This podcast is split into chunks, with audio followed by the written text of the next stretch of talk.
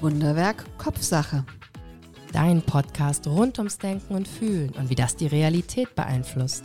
Wir nehmen dich mit auf eine Reise, auf der du erfährst, wie du mit kleinen Veränderungen dein Wahrnehmen und Handeln wandeln kannst. Ganz im Sinne von Denk dir die Welt, wie sie dir gefällt. Wunderwerk Kopfsache, der Podcast von und mit Sandra Heischer und Susanne Ruth. Ja, für die einen unheilvolles Schicksal, für die anderen Sehnsuchtsort, die Familie. Uiuiuiui. Na, das ist ja mal ein Einstieg hier heute Ich Abend. war noch nicht ganz Oh, warte mal, okay. fertig. Ja, okay, dann, Entschuldigung. Auf jeden Fall ein Schicksal, welches innere Prägung und sozial, soziales Miteinander früh und langfristig prägt. Willkommen in der Sendung. Herzlich willkommen in unserer Sendung mit dem Thema heute Familienbande. Wir haben uns einiges vorgenommen. Wir reden um das Thema Familie, wie sich das im Laufe der Zeit entwickelt hat. Familienaufstellung, was ist das? Wie funktioniert das? Macht das Sinn? Macht das nicht Sinn? Ähm, ja, Familienknigge letztendlich. Was gibt's? Gibt es überhaupt irgendwas zu beachten? Da geht es schon wieder los jetzt, ne? Ja, Familie, was fällt euch da als erstes ein, wenn ihr das Wort hört? Ja, spannend. Nein, wir haben natürlich ein bisschen rumgefragt und bei Familie, wenn man da so drüber spricht, das ist ganz unterschiedlich. Es ist doch oft so, dass es so mit so einem lachenden ja, Gesicht dieses Wort wahrgenommen wird, aber doch auch mit einem Gesicht vielleicht, ja, wo die Stirn sich so ein bisschen runzelt, wo der Mund sich vielleicht so ein bisschen kräuselt. Oder wie hast es du bei dir wahrgenommen, Sandra? Ja, absolut. Und ich glaube, ganz viel davon hat damit zu tun, dass Familie immer bedeutet, Teil einer Gemeinschaft zu sein, aus dem man sich irgendwann mal lösen musste, um vollwertiges Mitglied wieder sein zu können. Ich glaube, das ist ein großer Teil, warum es auch manchmal so schwer ist für alle Beteiligten, weil es mit Innigkeit zu tun hat, aber auch immer mit Trennung und Individualität. Ja, diese zwei Seiten, ne? Auf der einen Seite Individualität, ich bin ich, und auf der anderen Seite diese Ähnlichkeit, wo komme ich her? Es ist ja nun mal so, dass man aus dem Genpool seiner Eltern entstanden ist und somit nicht nur körperliche Merkmale mitgenommen hat, wie Augenfarbe, Nasenform, Ohrengröße, ähm, Gangart, sondern tatsächlich natürlich auch gewisse Eigenschaften, gewisse Eigenheiten mitgenommen hat.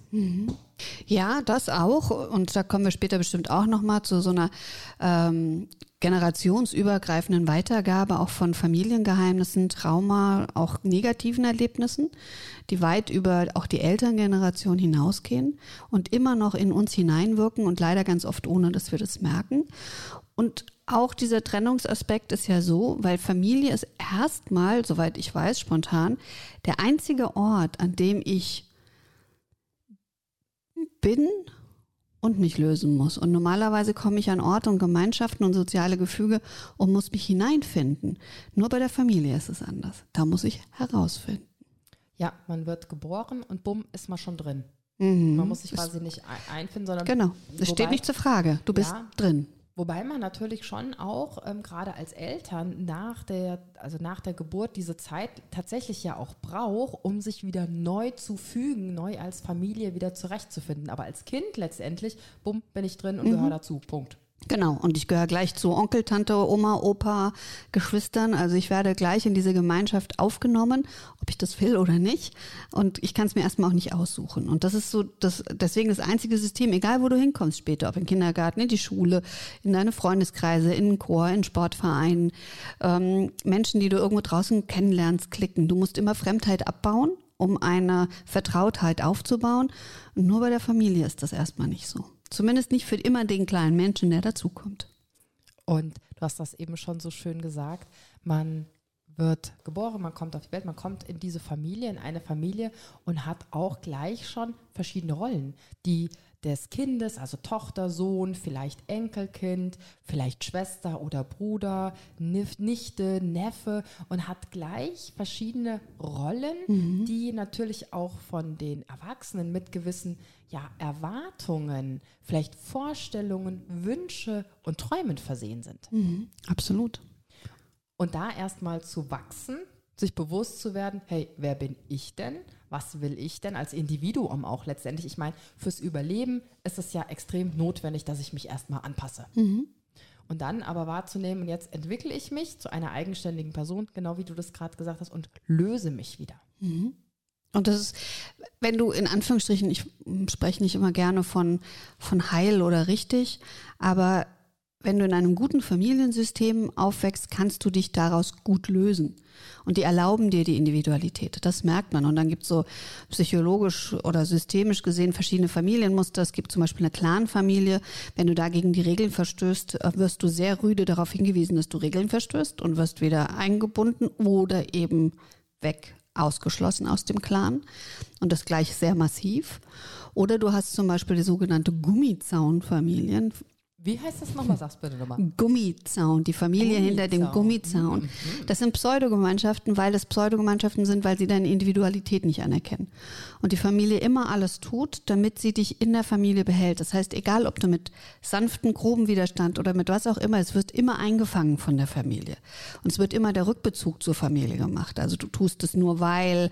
Und ähm, also es sind so ganz viele Aspekte, dass du dich nicht wirklich individualisieren kannst und nicht mit den Brüchen gelebt werden kann, also weil es immer ein Angriff gegen die Gemeinschaft ist. Ist das wie so eine künstliche Abhängigkeit, die da erzeugt wird, beziehungsweise auch vielleicht ein Gefühl von Verpflichtung? Kann ich mir das so vorstellen? Ja, das ist auch wieder ein anderes Muster, aber so ähnlich ist es. Also tatsächlich, dass alles immer nur auf den Kontext in deine Familie bezogen wird. Also alles, was du tust, wird von der Familie reflektiert als das versucht sie, um sich zu lösen. Also es ist nicht, dass du das in deiner Entwicklung tust, sondern es wird, du brichst aus und, und machst verrückte Sachen nur, um dich von der Familie zu lösen. Also und damit wirst du diesen Bezug gar nicht los. Also egal, was du tust, das tust du ja nur wegen der Familie. Und so bleibst du darin immer und ganz viele können sich daraus nicht lösen, weil es da ganz wenig, und das ist, das ist so eine ganz schwierige, ungesunde Familienkonstellation, die eben nicht den Raum lässt, dass die Einzelnen sich individuell entwickeln können. Das klingt ja sehr spannend, aber auch sehr schon so tiefgehend. Ne? Oh. So sehr, ähm, ja, ich meine das gar nicht negativ, sondern wow, und gibt es noch andere Familienstrukturen? Bestimmt unzählige. Du hast ja schon gesagt, noch irgendwas, wo du sagst, ah, das ist mir auch schon öfters, habe ich schon mitbekommen oder da hat dann auch letztendlich die einzelne Person eine Thematik ähm, mit diesem, ich löse mich, ich bin ein Individuum, ich nehme mich selber wahr. Ja, in, dann wieder in anderen Strukturen, dass du zum Beispiel so Arten Unternehmerfamilien hast, also Familien, die was aufgebaut haben und das weitergeben möchten. Und da bist du natürlich auch in einem System drin der Familie, das ganz viel von dir abverlangt und meistens viel mehr Energie nochmal, dich davon zu lösen. Auch da wieder, wenn du zu individuell bist, dann wird es nicht gut sein, weil die Familie damit nicht zurechtkommt, weil erwartet wird, dass du diese Fußstapfen trittst und in diese Fußstapfen gehst, ähm, die waren. Dann hast du Familien, die wie ein großer Stamm funktionieren und offen sind für alles, was dazukommt. Das sind dann so die schönen Systeme. Da können sich andere Menschen anschließen, das wächst, das, da kommt und geht man, aber man gehört immer dazu. Also egal wie lange man dort verweilt, man bleibt für immer. Das finde ich, gibt es ganz viele schöne Familiengeschichten, die ähm, manchmal Kinder aufgenommen haben, deren Eltern in dem Moment nicht für ihre Kinder da sein konnten, die ein paar Monate zum Beispiel bei einer anderen Familie gelebt haben. Diese Familien und diese Kinder erzählen mir heute noch, dass sie diese anderen Teile auch als Familien sehen und dass das wie Ersatzeltern waren, Ersatzgeschwister und dass das eine ganz enge Beziehung ist und geblieben ist. Und das finde ich sind sehr schöne Elemente von so Stammesfamilien, die so wie kleine Dörfer funktionieren. Es, man sagt ja auch, oder es gibt diesen Spruch, ähm, Verwandtschaft kann man sich nicht aussuchen, Familie schon. Hatte ich heute auch ein interessantes Gespräch dazu, die das anders sah und gesagt hat, nein, das ist natürlich auch, aber also man kann sich Familie aussuchen, aber man kann sich nicht aussuchen, dass Verwandtschaft keine Familie ist, selbst wenn man sich von ihnen löst. Das finde ich einen extrem klugen Gedanken, der mich heute noch sehr bewegt hat.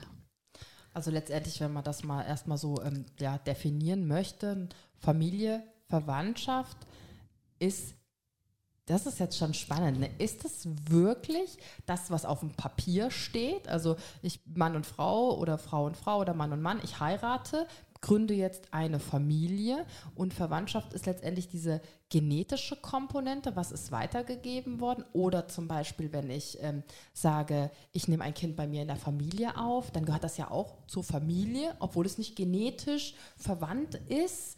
Wow, wo fängt man denn da an und wo hört man denn da auf? Gibt es überhaupt ein Aufhören? Definiere ich das selber für mich? Was ist Familie und Verwandtschaft? Das hängt wahrscheinlich von deinem Reifegrad ab. Ich glaube, also es gibt natürlich rechtliche ähm, Definitionen von Familie, was oder von Verwandtschaft, was gehört dazu, das sind die Angeheirateten. Du darfst auch nicht zu weit weggehen rechtlich, dann sind die schon wieder nicht mehr verwandt.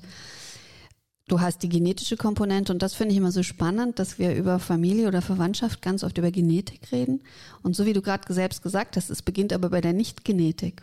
Und sogar unser Körper, das wirst du wieder besser wissen, ganz oft die Menschen am anziehendsten finden, deren Genpool unterschiedlicher ist, also weit weg ja. wie unserer möglich. Das, die können wir besonders gut riechen und die einen ähnlichen Genpool haben, die können wir ganz schlecht riechen. Immunsystem. Ne? Also man sucht sich immer den Partner aus, der vom Immunsystem am unterschiedlichsten ist, ist natürlich evolutionstechnisch mega schlau wieder gemacht, damit dann das Kind, das daraus entsteht, ähm, von dem Immunsystem wieder die groß, größtmögliche Abwehr hat gegen Viren, Bakterien und alles, was da von außen kommen mag. Also wieder super ähm, interessant und schlau wieder von unserem Körper. Mhm. Ja. Und das ist dann der interessante Aspekt, dass ich sage, Familie, die oft zu groß gehängt wird oder Verwandtschaft, beginnt interessanterweise ja eigentlich im Kern erstmal dort, wo man sich nicht genetisch ähnlich ist oder wo man sich eben nicht wirklich verwandt ist. Also die seltensten werden Bruder, Schwester, Mutter, Vater heiraten. So. Ist ja auch gut so. Ja. so. Und das ist so. Und dann sagen wir aber immer, Familie ist das, mit denen wir verwandt sind. Aber was ist denn da mit unserem Ehepartner? Was ist mit dem angeheirateten Onkel oder der angeheirateten Tante? Unsere Großeltern sind unsere Großeltern, da fragen wir nicht, welcher Teil wurde angeheiratet, sondern das sind Oma und Opa. Also da verschwindet plötzlich dieses genetische, wie wichtig es doch so ist. Und wenn wir es wieder genau betrachten, begann, beginnen dann wieder Grabenkämpfe. Muss ich meinem Bruder näher stehen als einer anderen Person? Ist es Zwang, weil wir einen Genpool teilen? Ist es dann nicht mehr so, wenn wir zwei adoptierte Kinder sind? Oder wenn wir eine Patchwork-Familie kommen? Ist das mehr Bruder oder weniger Schwester? Unglaublich spannend und da finde ich ja wieder sehr, sehr interessant, wenn man sich selber erstmal bewusst macht und sich selber diese Frage stellt, was ist denn für mich Familie? Mhm passt dazu. Und zwar hat Caro aus Frankfurt gefragt, ist Blut dicker als Wasser oder auch, ist es okay, Abstand oder Trennung von nahen Verwandten zu haben? Spannend, denn ist Blut dicker als Wasser? Ja, ist es. Also rein chemisch gesehen ist es, ja. Aber die Bedeutung ist natürlich dahinter eine ganz andere, wie schön wieder unsere Sprache ist. Ne? Ist Blut dicker als Wasser, da ist ja sicherlich damit gemeint, hält ähm, Blut, diese Verwandtschaft, diese Zugehörigkeit über diese Blutsverwandtschaft hält die enger, fester zusammen als Wasser, wenn ich jetzt mit jemandem nicht wieder, wobei wir wieder beim Thema sind, mit diesen genetischen, ne, wenn ich, wenn ich nicht mit jemandem genetisch jetzt abhängig bin. Natürlich haben wir uns auch überlegt, was denn so Familie für uns ist. Für mich ist Familie ein Zugehörigkeitsgefühl. Das ist mhm. wirklich eine Gruppe, zu der ich mich dazugehörend fühle, weil wir natürlich auch so extrem viel schon zusammen erlebt haben. In der Kindheit, Geburtstage zusammen gefeiert. Und es waren wirklich viele, viele, viele Geburtstage, die wir schon zusammen gefeiert haben. Und so ein Fest zusammen gestalten, etwas zusammen erleben, das ist natürlich schon was Tolles, was einen da auch ja, zusammenschweißt. Und dadurch ist für mich schon mal Familie dieses Zugehörigkeitsgefühl, diese Verbundenheit mit diesen Menschen, die ich alle unglaublich lieb habe. Und ich grenze da jetzt auch gar nicht ab, irgendwo die Grenze Onkel, Tante ähm, und dann ist Ende oder so, sei es jetzt Großtante, Großcousine. Hm, ich habe euch alle gern. Oh, wie schön. Verbundenheit wäre auch mein Wort, für was für mich Familie ist. Familie ist bei mir ganz viel Aussuchen und Wunsch und Freimachen von Erwartungen tatsächlich ist für mich Familie. Und das ist das mehr als gemeinsame Geburtstage, was ich damit verbinde. Ich verbinde mich mit Menschen, mit denen ich einfach dieses tiefe innere Band habe, ohne dass viel erwartet wird. Das reicht von mir bis zu einer Freundin nach Hamburg. Wir schreiben uns auch immer als Schwesterherzen. Mona an dieser Stelle, wenn du zuhörst. Und dann habe ich ganz, also ich habe viele Menschen, die sind für mich Familie tatsächlich im Herzen und das hat nichts mit wie lange, wie oft zu tun. Und ähm, ich bin in eine Familienkonstellation hineingeboren, die es mir leicht gemacht hat, mich von der klassischen Struktur zu lösen. Also ich bin mit meiner Mutter ganz eng, wir wohnen in einem Haus und mit meiner Tochter, mit meinem Mann, also die klassische Kernfamilie. Ähm, mit meinem Bruder in irgendeiner speziellen Art und Weise auch. Da hört man schon, da wird es schon spannender. Und dann gibt es ein, zwei Cousinen und ein, zwei Onkel und Tanten, die ich mir ausgesucht habe, mit denen ich mich gut verstehe. Und der Rest wabert da so vor sich hin. Und dann gibt es auch welche, bei denen ich sage, ähm, da gibt es nicht viel Kontakt und den ganz bewusst und teilweise gab es ganz bewusst keinen Kontakt und einen Abbruch ohne dass der groß ausgesprochen wurde, aber es gab tatsächlich auch das Abwehren dann von Kontaktaufnahmen. Und für mich sehr bewusst, und ich bin damit total fein, weil da Dinge einfach nicht gepasst haben. Haltungen zu meinem Vater zum Beispiel, von seinen Geschwistern manchmal oder von den Geschwistern meiner Mutter. Wir sind, mein Vater waren sechs Kinder, meine Mutter ursprünglich auch, wobei nur fünf wirklich, weil er eine kurz nach der Geburt verstarb.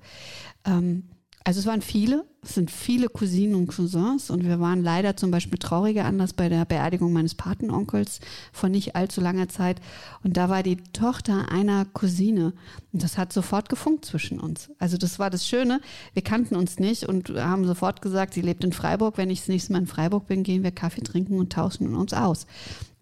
Und das meine ich. Das ist dann für mich mehr Familie als vielleicht ihre Mutter, zu der ich nicht wirklich ein Verhältnis habe. Also weder ein gutes noch ein schlechtes, sondern wir sind einfach eine unheimlich große Familie.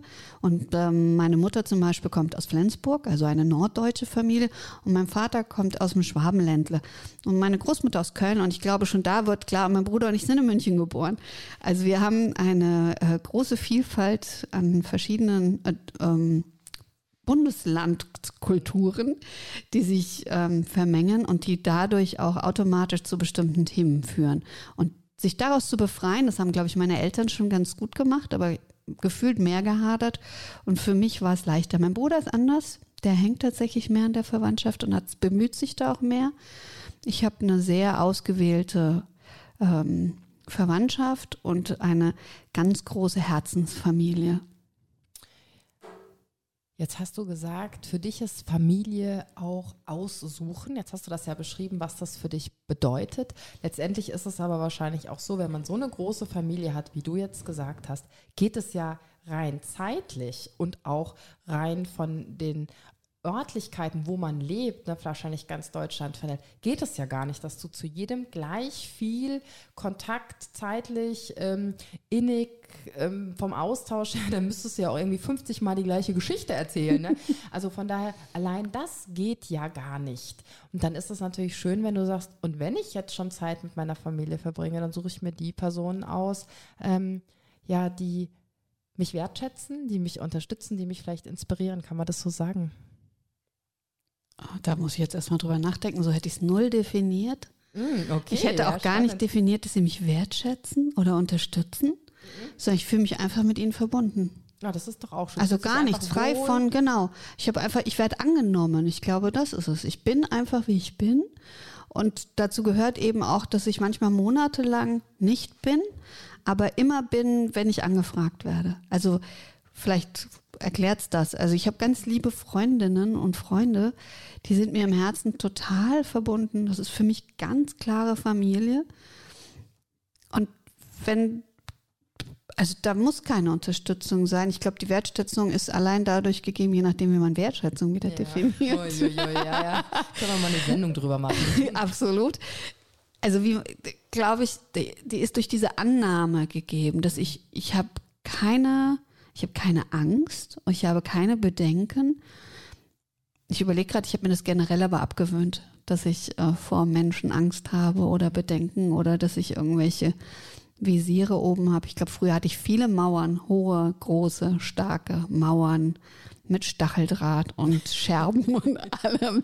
Das habe ich abgelenkt. Das lohnt sich nicht. Das ist viel zu viel Mühe, das alles aufzuziehen. Aber das ist wieder ein anderes Thema. Ja, also die Tatsache, dass du dir Familienmitglieder ausgesucht hast, ähm, wo du sein kannst, wie du bist. Mhm. Das ist, das klingt auch so und so wünscht man sich ja Familie letztendlich auch.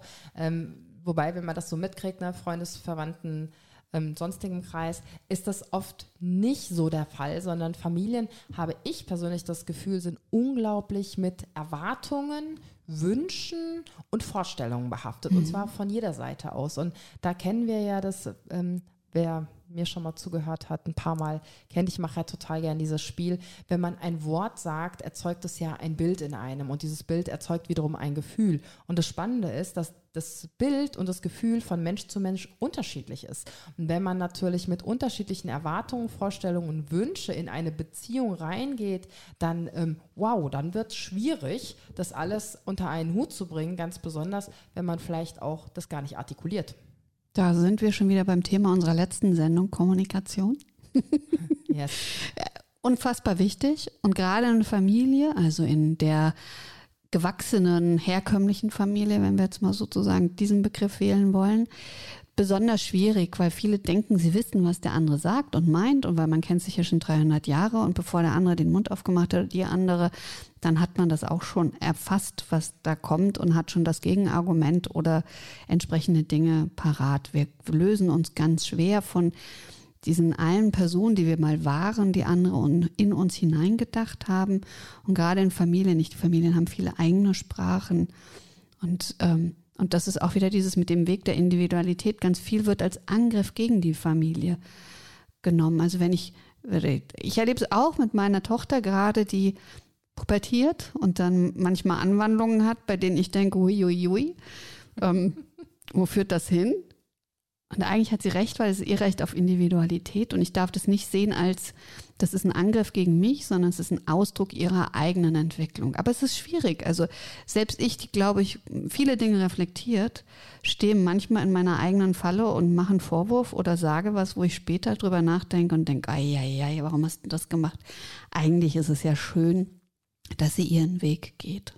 Gerade in der Familie wäre es wahrscheinlich entspannter, wenn man nicht alles persönlich nehmen würde was gesagt wird, ne, wie du das gerade sagst. Und das ist ja zum Beispiel das Schöne, weil du sagst, was ist Familie? Ähm, mein Bruder zum Beispiel, der nimmt mich zumindest habe ich das Gefühl, tatsächlich komplett so, wie ich bin. Und da kann ich auch ganz ungefiltert sein. Also ähm, selbst wenn ich da mal vielleicht ein bisschen arg äh, ruppig oder ähm, sehr ja, enthusiastisch oder emotional bin, ähm, der schafft es da immer sehr, sehr gut, nicht eingeschnappt zu sein zum Beispiel oder beleidigt zu sein oder das persönlich zu nehmen, was dann vielleicht ich eher machen würde. Und das ist ganz spannend und das ist zum Beispiel für mich auch ein ganz, ganz tolles ähm, Gefühl, von Familie, wobei das ja nicht abhängig von einem, äh, einer Verwandtschaft ist, sondern das auch andere Personen ja sein können, Freunde zum Beispiel oder so. Und ähm, ja, einen ganz spannenden Blick drauf. Ganz, das ist ganz wundervoll und tatsächlich leider nicht so oft. Ich finde es wunderbar, dass ihr so ein Verhältnis habt und dass du dich so angenommen fühlst von deinem Bruder. Das ist wirklich einzigartig. Was natürlich ist, und das, was du vorhin gesagt hast, mit dem, was so ein Verbundenheitsgefühl, diese gemeinsamen Erinnerungen, die man sich gegenseitig geschaffen hat, die werden euch ja auch tragen. Und das ist tatsächlich was, was ich merke, zum Beispiel, ähm, als mein Vater gestorben ist, dass bestimmte Dinge, bestimmte Erzählungen, Geschichten, die ich mit ihm hatte, die er mir erzählt hat, Themen, Momente, die sind halt mit ihm gegangen, die sind nur noch in mir, die kann mir keiner mehr sagen. Oder eben so wie bei meinem Mann, das mittlerweile in den ganzen Jahren sind leider seine Geschwister und seine Eltern gestorben. Und da ist ganz viel von seiner Kindheit gefühlt für ihn weggebrochen. Und sowas muss man dann auch verarbeiten. Und das tatsächlich kann dir niemand geben, der nicht dabei war. Also da hast du diese Einzigartigkeit und dieses Besondere dann an, an den normalen Familienkonstellationen auch wieder, die dir nicht später ersetzen, kann dir niemand ersetzen. Also es kann dir niemand geben. Wobei das natürlich auch sehr schön die Rolle beschreibt, die man im Laufe seines Lebens durchläuft. Als erstes ist man Kind, man ist tatsächlich abhängig von seinen Eltern, von diesem Familiengefüge. Dann kommt man in die Pubertät, versucht auszubrechen, sich selbst zu finden. Wer bin ich denn? Wer will ich denn sein? Dann geht man vielleicht eigene Wege, indem man eine Ausbildung macht oder reist oder eine selber eine Ausbildung oder ein Studium oder was auch immer anfängt, um dann auf eigenen Beinen zu stehen. Ähm, älter wird vielleicht dann eine eigene Familie gründet und dann ja eine komplett andere Rolle einnimmt. Und je älter man dann wird, wie du das sagst, wenn dann die eigenen Eltern sterben oder auch Geschwister, man dann wiederum eine andere Rolle einnimmt. Und so ist ja eigentlich das Leben komplett geprägt von einer Rollenveränderung. Mhm. Ja, und absolut. Und in dem Aspekt ist aber trotzdem drin, dass man auch diese ganzen alten Rollen immer noch in sich hat. Also ich glaube, das ist wie wenn ich krank werde, dann liebe ich die Suppe meiner Mutter. Also ist mein erster Gedanke ist, Mama. So, Entschuldigung, Georg. Aber es ist so, dass ich, das, das krank und dann ist sofort der Schutz der Mutter und solche Sachen, glaube ich, also in mir steckt immer noch natürlich das ganz Kleine und in mir steckt auch das sehr Reife, die Verantwortung übernimmt und die sagt, wenn meine arme Mutter mit den modernen Medien mal so ihren Struggle hat, dass ich dann sage, komm, ich versuche dir das zu zeigen und das macht sie toll übrigens. Und das, da merkst du dann so, okay, da bin ich die Rolle und als andererseits bin ich immer noch das Kind und dazwischen bin ich auch immer noch der heranreifende Teenager. Wenn sie was über meine Optik sagt, was mir nicht gefällt, reagiere ich manchmal genauso patzig, weil ich mich dann genauso fühle wie mit 14, als ich kritisiert wurde. Ja, und das ist das, dass man in diese alten Rollen auch immer mhm. wieder zurückfällt und es auf der einen Seite ja auch ein Stück weit schön ist, auf der anderen Seite man sich dadurch natürlich auch eventuell selbst im Wege stehen kann, weil man ist ja nicht mehr das kleine Kind, was abhängig ist von den Eltern, also wir jetzt in unserem Fall zumindest, oder auch nicht mehr der Teenager, ähm, der, ja, wir können anziehen, was wir wollen, egal was die anderen sagen oder was die Mami sagt. Ähm, und somit kann es auf der einen Seite ja eine Unterstützung sein, diese Rollen wieder in diese Rollen hineinzufallen, beziehungsweise einfach auch wahrzunehmen, welcher Rolle bin ich denn gerade. Kennst du das? Bist du schon oder fällst du auch manchmal in alte Rollen zurück? Nein, ich überhaupt nicht. Ich bin immer im gegenwärtigen Moment. Nein, ich hatte, ich habe mal einen Platten in das Auto ähm, gefahren. Also ich bin an so einen Ast gefahren, bumm, am Reifenblatt. Okay, stand ich also da, hatte ich meinen Mann angerufen, der hatte keine Zeit auf der Arbeit. Was stand ich da, was mache ich? Rufst du mal die Mami an? Also habe ich meine Mama angerufen. Und was sagte die? Hast du, das ist Susanne, hast du ein Ersatzrad im Auto? Wo ich dachte, oh nee, das kann ja wohl nicht wahr sein. Ja, logisch bin ich überhaupt nicht auf die Idee gekommen, mal zu gucken in den Kofferraum, ob ich da ein Ersatzrad drin hatte. Und ja, natürlich hatte ich ein Ersatzrad drin. Das ist aber natürlich eher ein positiver Aspekt, wo man sagt, ähm, Mensch, was mache ich? Ich weiß nicht mehr weiter. Wen frage ich um Rat? Logo, die Mama oder den Papa, wenn der noch da ist. Ne? Aber natürlich falle ich auch in diese, ja, mein Bruder behauptet ja immer, ich wäre sehr trotzig gewesen als Kind. Ich kann mich da jetzt nicht mehr dran erinnern. Mm, ich war immer ein unglaublich harmonisch und ausgeglichenes Kind. und tatsächlich merke ich das aber, wenn äh, mir was so nicht passt, dass ich am liebsten wie so ein kleines Kind mit dem Fuß aufstampfen würde und mal so richtig lostrotzen würde. Mhm. Ähm, Gott sei Dank gelingt es mir sehr schnell, immer öfter, sehr schnell, das wahrzunehmen und dann zu sagen, Mensch, Susanne, ja, ist eine Idee, bringt dich jetzt aber in diesem Moment nicht weiter, weil das ist es ja oft. Dieses mhm. zum Beispiel das kindliche, trotzige Verhalten bringt mich in Erwachsenensituationen nicht ganz so weiter. Zurück zu der Ursprungsfrage, ist es okay, Kontakt zu engen Familienangehörigen ähm, abzubrechen? Wie, wie, siehst du das? Weil das hat auch der Michael aus Oberissigheim gefragt. Ja, das ist, finde ich, eine sehr ähm, knifflige Frage, weil wen fragen wir denn da um Erlaubnis? Also darf ich das abbrechen oder darf, äh, wo steht denn das geschrieben, dass ich das nicht darf? Ne? Also da ist es ja spannend, was die eigenen Denkstrukturen machen. Wer denkt man denn, könnte die Erlaubnis nicht erteilen, dass man das darf, weil das macht man ja so. Ne? Mhm. Zum Kaffee ist geladen, also geht man da ja hin. Das macht man ja so. Und das sind ja alte Denkstrukturen. Und früher war das ja auch fürs Überleben extrem wichtig, dass ich als Familienverbund zusammen war und zusammen agiert habe. Aber mittlerweile ist es nicht immer fürs Überleben noch notwendig.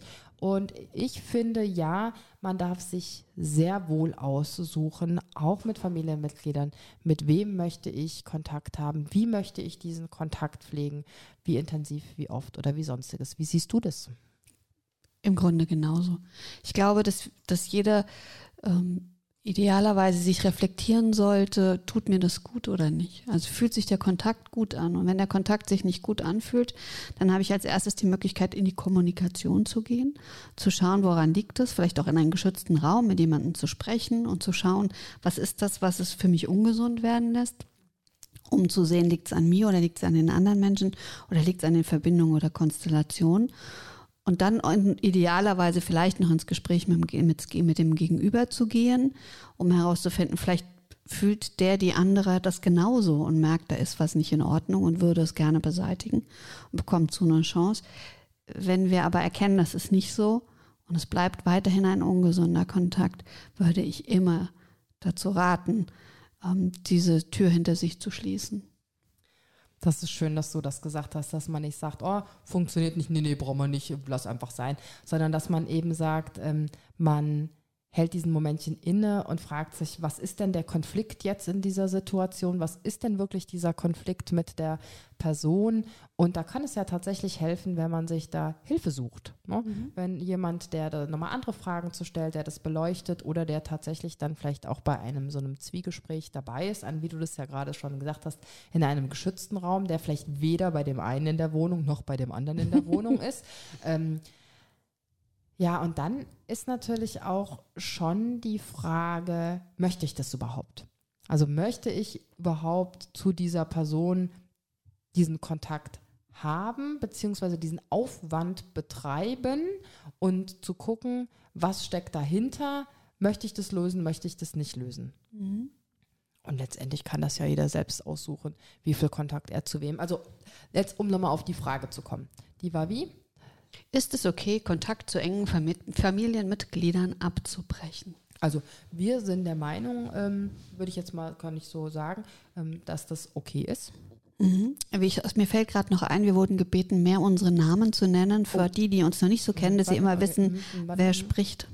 Sandra, bist du der Meinung, dass das okay ist? Ich bin der Meinung, es ist absolut okay, aber würde immer den Hinweis geben, eben sehr bedacht und reflektiert, soweit es geht, dran zu gehen. Oft ist das ja so eine Bauch- und Wutentscheidung, weil erfahrungsgemäß auch dies einen wieder einholt und man plötzlich dann nachdenkt und sich nicht gut damit fühlt und dann irgendwann wieder so ein auch teilweise eine gute Versöhnung. Also ich finde auch, dass ein Abbruch erstmal ja nicht immer dazu führen muss, auch wieder aus eigener Familie. Wir hatten eine Tante aus guten Gründen keinen Kontakt, ganz, ganz bewusst keinen Kontakt, auch mit ihrem Mann nicht. Sind ihr jetzt eben auf dieser Trauerfeier wieder begegnet und seitdem gibt es einen Kontakt zwischen meiner Mutter und dieser Tante, also die aus meiner väterlichen Familie ist. Und das ist gut. Das tut meiner Mutter gut und das tut dieser Tante gut. Und ich habe sie auch umarmt. Also man hat gemerkt, da hat, haben wir etwas hinter uns gelassen, ohne Worte, was wir mit Worten noch gar nicht hätten lösen können. Aber jetzt nach über 20 Jahren waren wir so weit, diesen Schritt zu gehen das ist halt auch die Frage, fängt man jetzt an, das nochmal durchzudiskutieren? Du hast damals das und du hast aber daraufhin das, weil wir erinnern uns ja auch nicht richtig. Man hat sich ja über die vergangene Zeit seine eigene Geschichte dazu erzählt, wie das damals war und warum derjenige das gesagt und gemacht hat. Und es zeugt natürlich auch schon von der großen, ja, Reife, wenn man sagt, okay, das war, wie es war, wir lassen das jetzt hinter uns und gucken mal, was jetzt kommt. Also Respekt finde ich ganz toll, finde ich aber auch eine schöne Art, einen Konflikt zu lösen. Und damit meine ich nicht, dass man etwas unter einen Teppich kehrt, sondern dass man ganz bewusst entscheidet, okay, das war, wie es war. Und jetzt gucken, gucken wir einfach ganz neugierig, ganz offen, was passiert. Ja, Wobei wir haben es weder gekehrt noch bewusst entschieden. Also die, ich erinnere mich, als meine Mutter und ich dorthin gefahren sind, das war ja im Schwäbischen, also wir hatten ein wenig Zeit auf der Fahrt. Wie gehen wir damit um, wenn wir ihr begegnen? Und ich glaube, wir waren offenes Ende, als wir angekommen sind und haben es dann tatsächlich intuitiv gemacht und sie hat es auch intuitiv gemacht. Ich glaube, sie war vollkommen erstaunt, mich nach 20 Jahren zu sehen. Ich habe mich minimal verändert. Und dieses Erstaunen hat dann schon über diese erste Hürde hinweggeholfen und damit war es, war es durch. Und ich glaube auch, es wird keiner mehr das Thema hochholen und es ist auch gut so. Und es ist nicht, also es, jeder hat, also wir haben eine deutliche Meinung gezeigt und sie hatte jetzt 20 äh, Jahre Zeit, die zu verdauen. Und jetzt können wir die Jahre, die da noch sind, so in entspannter Verwandtschaft äh, gut gehen. Und ich glaube, das ist wichtig. Und das ist was, was ich merke für mich. Und ähm, dass, dass da sich was gelöst hat und es ist gut. Das war vorher nicht schlecht. Aber jetzt ist es noch besser.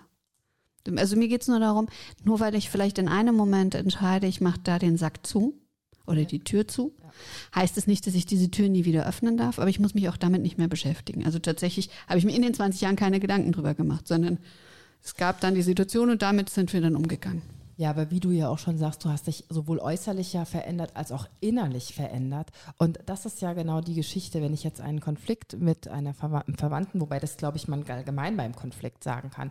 Und ähm, wenn man eventuell nicht guckt, was steht hinter dem Konflikt eigentlich in mir und vielleicht versucht, das zu ähm, wahrzunehmen, zu verändern, anders damit umzugehen, dann könnte es passieren, dass dieser Konflikt immer wieder kommt, weil man sich selber ja mitnimmt. Man nimmt sich selber ja in die nächste Beziehung auch wieder mit. Und so wie du das beschreibst, ihr habt das vielleicht einfach ruhen lassen, habt euch aber in der Zwischenzeit, obwohl ihr diesen Konflikt ja nicht angeguckt habt, weiterentwickelt. Und dadurch wart ihr ja fast andere Menschen, die dann dort wieder vielleicht aufeinander getroffen sind. Ach, Susanne, das hast du so schön gesagt. Das erinnert mich an dieses Sprichwort, man steigt nicht zweimal in den gleichen Fluss.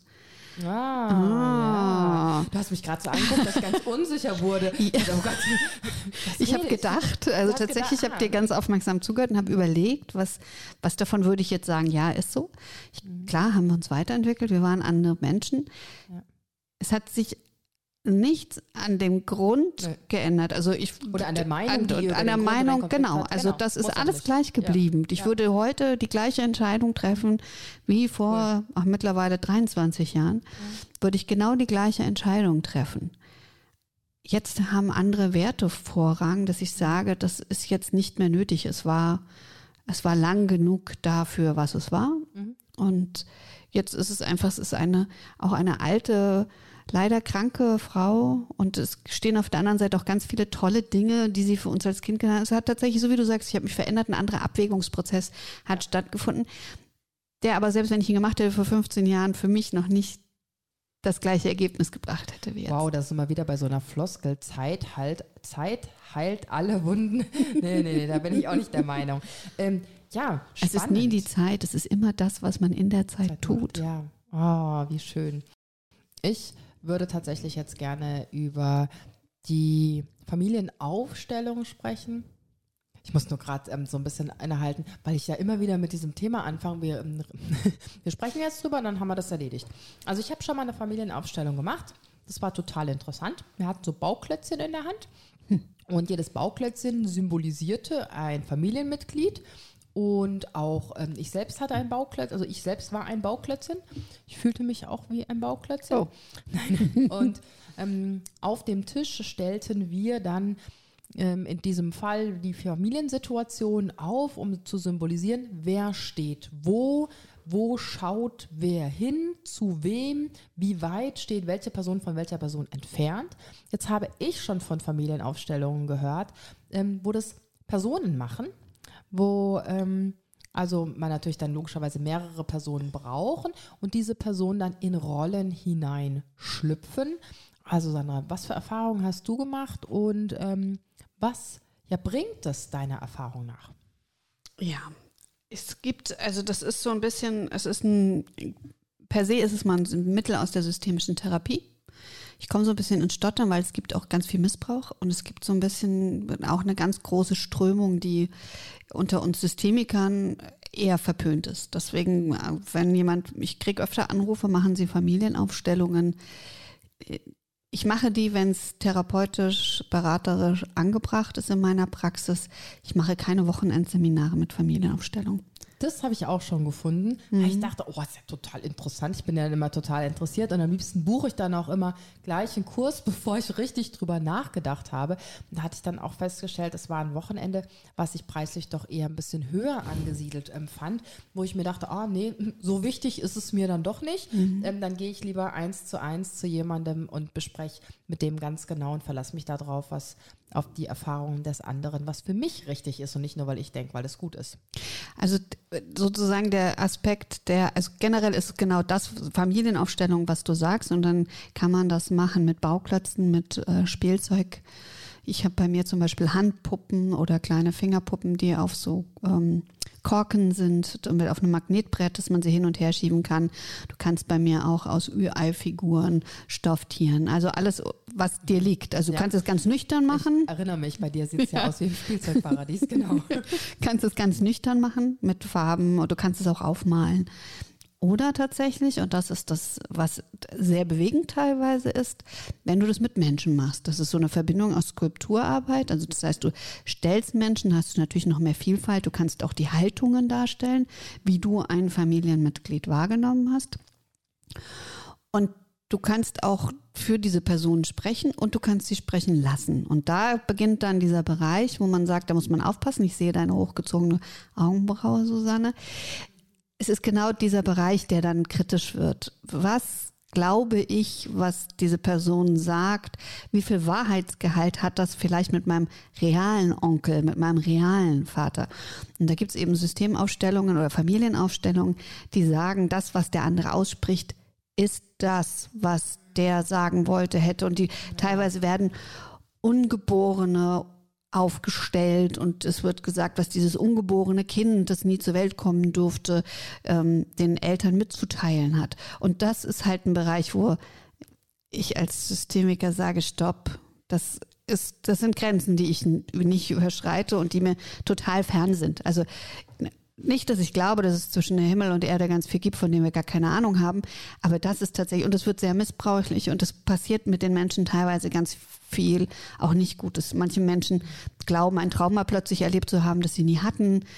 Und also da sind ganz viele, da ist so viel Interpretation drin. Ich finde, man kann das nehmen, was dieser andere Mensch sagt, was er gerade empfindet, wenn er in dieser Haltung so steht, kann das nehmen, kann drüber nachdenken, kann sagen, macht es was mit mir, hat das was oder nicht. Und das ist so der Punkt. Und diese Familienausstellung kennst du eben in jedem anderen Kontext. Und das mache ich dann zum Beispiel auch im Business Coaching, dass ich Teams aufstellen lasse. Dass die sich auch selbst aufstellen. Und dann gehen die hin und stellen sich dahin, wo sie glauben, zueinander zu stehen. Und dann passiert auch wieder ganz viel. Wie betrachtet der eine das Team oder der andere? Und so ist es eben mit Familie. Und dann kann ich mich Themen nähern, denen ich mich vielleicht so nicht nähern konnte, weil ich die Menschen personifiziert vor mir habe. Und ich kann auch was verändern. Ich kann sagen, wie wäre denn mein Wunschbild gewesen von der Familie, die ich gerne gehabt hätte und kann damit was innerlich heilen. Aber meiner Meinung nach darf ich das, was die Dritten Personen, die nicht zu meiner originären Familie gehören, die fremde Menschen ganz oft in diesen sind mit ihrer eigenen Geschichte, wenn die dann sagen, oh Gott, ich habe dich schon immer gehasst, dann heißt es zum Beispiel nicht, dass mein Vater, meine Mutter, meine Oma mich schon immer gehasst hat, sondern es ist vielleicht, was der Mensch in der Position empfindet mit seiner eigenen Geschichte. Und das zu vermischen mit meiner, halte ich für hochgefährlich. Ja, das war doch jetzt schon mal sehr aufschlussreich und ähm, ich komme immer wieder zu dem Schluss, was mir aber auch noch nicht jetzt seit vielen Jahren ähm, bekannt ist oder mir bewusst ist, jeder hat seine eigene Geschichte und jeder erzählt sich auch seine eigene Geschichte. Und auch ich erzähle mir ja meine eigene Geschichte über die anderen Personen. Deswegen heißt es nicht, dass es richtig oder falsch ist. Ähm, ganz im Gegenteil, oft weiß man ja gar nicht, was richtig oder falsch ist. Oft weiß die andere Person ja nur nicht mal, was sie denkt. Also das ist, ähm, und dann hast du natürlich recht, wenn ich da jemand Drittes in das Boot hole, habe ich ja noch eine dritte Geschichte quasi, die erzählt wird, die ganz ihre eigenen Erfahrungen, Wünsche, Bedürfnisse, Verletzungen hat. Und dann mischt sich das ja alles so kunterbunt, dass man vielleicht gar nicht mehr weiß, was passiert. Und wenn du keine starke Persönlichkeit bist in dem Moment, die relativ gefestigt ist, ist es natürlich auch schwer, sich sowas zu erwehren. Also weil dann hast du ja so einen vermeintlichen Wissenden, also einen Anleiter, einen Therapeuten, eine Therapeutin dabei, die bestimmte Dinge lenkt. Du hast diese andere Person, die was sagt und vielleicht auch die Gruppe noch, die reflektiert, ja, wir nehmen das auch so wahr. Und dann trotzdem genau bei deiner Haltung zu bleiben und sagen, nee, das fühlt sich für mich nicht an, als ob das stimmt. Das, glaube ich, ist ganz schwer und da passieren dann ganz oft Dinge, die nicht gesund sind. Ich glaube, Familienaufstellung als solche, also zum Verbildlichen und auch, dass, dass du in so eine Metaebene, also in eine übergeordnete Ebene gehst, um drauf zu schauen, wie sind denn, wie nah stehen sich vielleicht manche, wie habe ich das wahrgenommen? Dein Bruder würde das ganz anders aufstellen, deine Mutter würde es auch wieder ganz anders aufstellen. Das ist ja wirklich nur deine Wahrnehmung. Und dann auf deine eigene Wahrnehmung zu schauen und dann siehst du vielleicht Dinge, die verletzen mich, die freuen mich. Du siehst, oh, wenn, wenn du, du deine Kernfamilie aufstellen würdest, dann würdest du vielleicht entdecken, wir sind ein enger Kreis, wir uns kann nichts passieren, weil wir sind füreinander da. Das kann in manchen Momenten, wenn du vielleicht daran zweifelst, total heilsam sein oder dass du denkst, dein Partner steht nicht mehr so bei dir und dann merkst du aber, du rückst ihn auf ein Familienbrett, so heißt das, was du mit den Bauklötzen gemacht hast. Es gibt Familienbretter, du rückst die ganz nah beieinander oder du siehst es eben, du stellst zwei Menschen für euch auf und die stehen auseinander und du denkst dir, wow, da ist viel zu viel Luft, so sind wir nicht. Und dann wird dir das bewusst und das kannst du dann eben für dich bearbeiten und was du damit oder du sagst, ich wünschte, wir wären viel näher zusammen. Kann natürlich auch passieren. Ich wollte nur mal was Gutes sagen. Ist natürlich eine ganz, ganz tolle Methode, weil wir unseren Hauptsinn mit dazu nehmen, nämlich das Sehen. Das ist ja wieder die Geschichte. Ne? Wir denken einfach in Bildern. Wir unser Gehirn funktioniert einfach so, dass wir eben überwiegend in Bildern denken. Und dann ist es natürlich toll, wenn ich das auch bildlich sehen kann. Dort stehen Bauklötzchen, Figuren, sonstiges. Wie stehen die? Wo gucken die hin? Was machen die? Und es ist tatsächlich aber oft ja auch nur ähm, eine Momentaufnahme. Das ist nicht in Stein gemeißelt. Diese Figuren sind verschieb bewegbar. Ähm, und heute ist es so, in einem Jahr sieht es vielleicht ganz anders aus. Mhm. Und es ist externalisiert. Also es wird von dir losgelöst in dem Moment, in dem du es nach außen auf in eine Skulptur, in Figuren bringst, in Bauklötze. Das heißt, du bekommst einen Abstand. Du gewinnst einen Abstand und kannst anders drauf schauen, als wenn du es nur in deinem Kopf drehst. Und kannst eben auch genau das, was du sagst, dieses Bewusstsein schaffen, das ist nicht in Stein gemeißelt. Ich kann was dran verändern. Und das dann wieder mitzunehmen nach innen und in die Familie und zu sagen, ich habe gesehen, da ist es möglich. Und was muss ich tun? Und das ist dann zum Beispiel so ein therapeutisches oder Coaching-Setting, in dem du sagst, was, was muss ich tun, um zu meinem Zielbild zu kommen von meiner Familie, wie ich die gerne haben möchte. Ja, was brauche ich? Erstmal, was brauche ich? Dass ich dieses Bild, was ich vielleicht will, erzeugen kann. Und das ist natürlich auch total spannend, sich erstmal bewusst zu machen, okay, so ist es. Und dann ist die Frage, wie will ich es denn haben? Mhm. Das ist die Frage. Mhm. Ne? Will ich überhaupt, dass die Person da ganz eng neben mir steht? Oder ist es eigentlich ganz okay, wenn die da so ein bisschen in Abstand steht? Und sich diese eigene Klarheit wieder zu geben, zu machen, zu visualisieren, zu verbildlichen, ändert ja schon in einem selbst ganz, ganz viel, weil man dem Hirn die Möglichkeit gibt zu sagen, hey, da möchte ich gerne hin, da ist das Ziel. Unser Hirn, also ich bin ja total begeistert immer von unserem äh, menschlichen Körper und unser Hirn ist ein lösungsorientiertes Hirn. Das macht das gerne, aber unser Hirn weiß auch gerne, wo es hin soll. Mhm. Ja? Das ist so, wenn es dann dieses ganz, ganz klare Ziel vor Augen hat und das auch noch bildlich, ist natürlich fantastisch. Mhm. Also ja, nee, finde ich eine gute ähm, Art und Weise, sich das zu verbildlichen. Und jetzt, wo du das so toll erklärt hast, ist mir auch bewusst, warum ich das unbedingt ähm, hier ansprechen wollte, weil ich so oft schon davon gehört habe und auch mal, boah, sowas mit Personen machen wollte, mir das gar nicht durchdacht habe, mir so bewusst war, ähm, ja, dass es eben dort auch, auch für mich ganz klar Grenzen gibt, wo es einfach nicht mehr funktioniert, so eine mhm. Familienaufstellung zu machen. Mhm. Und, und es andererseits eben ganz tolle Lösungsräume aufmacht. Ich habe das neulich auch wieder mit einer Klientin gemacht. Und da war so diese Frage, dass es dann noch die ähm, berühmten Ex-PartnerInnen gibt und wie kann man das denen, denen nicht so nah sind und dann vielleicht zu sehen auf einem Brett, wenn ich mich mit meinem Partner etwas zusammenstelle, dann rutscht das andere automatisch weiter weg. Und allein das zu sagen, ich kann, es geht nicht um, wie kriege ich die andere weg, sondern wie kriege ich mich näher an meinen Partner. Das kann dann schon ganz, ganz viel los brechen und, und auflösen und in eine andere Richtung gehen. Und sowas ermöglicht eben diese, diese Familienaufstellung, diese Systembretter. Also das ist, ich mag es sehr gerne und arbeite eben in den verschiedensten und manchmal nur mit Post-its. Also du brauchst nicht viel. Manchmal sind es Post-it, die man irgendwo hinkleben kann und kann dann sagen, so ist die Konstellation oder nehme ich das eine weg, knüll's und werf's weg und andere klebe ich dazu und sage, vielleicht brauchen wir hier noch was. Also vielleicht fehlt auch was und vielleicht sind essentiellen Stellen auf diesen Brettern leer. Du hast noch so was Tolles gerade gesagt. Und zwar, ähm, dass du gesagt hast, dass einmal das eine nicht weg sein soll, dass man es nicht weg haben soll, sondern haben wollen soll, sondern ähm, eher die Idee, was brauche ich denn, um wiederum mein Ziel, also wieder klar vor Augen zu haben, was will ich und dann, was brauche ich denn, um dorthin zu kommen und nicht, was brauche ich denn nicht, was will ich denn nicht, ähm, so funktioniert es nicht, sondern das Hirn wieder darauf ähm, auszurichten, was brauche ich und vielleicht die Tatsache, dass man seinem Partner dann in dem Moment auch wieder näher kommt, ohne dass er irgendwie sich verändern musste. Das erlebe ich ja auch ganz oft. Oh, mein Mann das, mein Mann das und das und das. Und ähm, wenn man aber sich selber mit seinem Ziel anders ausrichtet, ja, dann passiert ganz automatisch ganz viel im Außen auch. Mhm. Absolut. Also andere verändern geht sowieso nicht. Entschuldigung. Wie, wie, das geht nicht. Wozu machen wir denn die Sendung hier, Sandra? Ich, ich, würde auch sagen, also zwei Drittel der Menschen kommen ganz oft zu mir, weil sie wollen, dass andere Menschen sich ändern und Dann oder ist doch die Situation falsche sich Person hier, ne?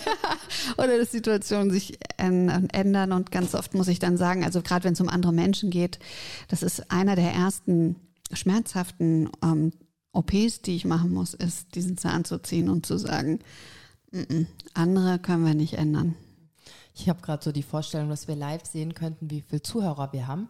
Und jetzt nach, nach dieser Aussage, Alle. blub, blub, blub, blub, alle. Und das Spannende ist aber auch daran, man weiß es ja. Also das sagen ja ganz viele, die wissen das ja. Ne? Ja, ich weiß, ich kann andere nicht ändern, ich kann mich nur selbst ändern. Und trotzdem ist es so schwierig, sich selbst zu ändern in seiner Denkweise. Ne? Nö. Nee. Ah, das nehme ich dir jetzt nicht so ganz ab.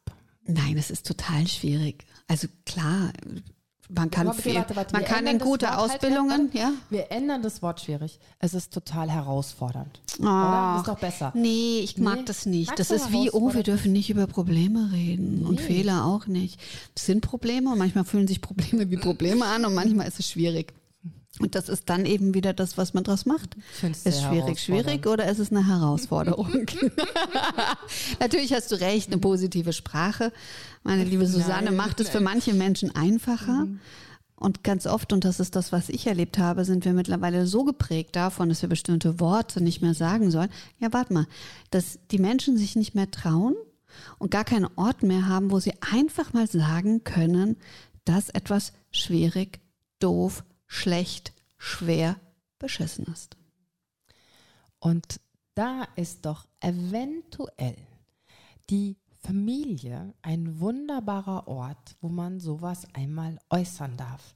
In diesem vertrauten Rahmen, das ist zum Beispiel für mich auch Familie. Ganz klar, wo ich dann, wo auch mein Mann mal aushält, dass ich jetzt drauf bin und dass ich vielleicht rummecker und dass ich vielleicht, weiß nicht was, auch beleidigt bin wie ein kleines, trotziges Kind, was ich nie war. Und das ist das Schöne an, für mich an Familie, dass man das aushält, wie der andere ist. Und mit aushalten meine ich jetzt nicht, um Gottes Willen, ist alles so schlimm, sondern einfach, ja, die Person ist jetzt so, die hat jetzt gerade einen schlechten Tag, ist schlecht drauf, ist was Blödes passiert, was sie beschäftigt oder sonst was.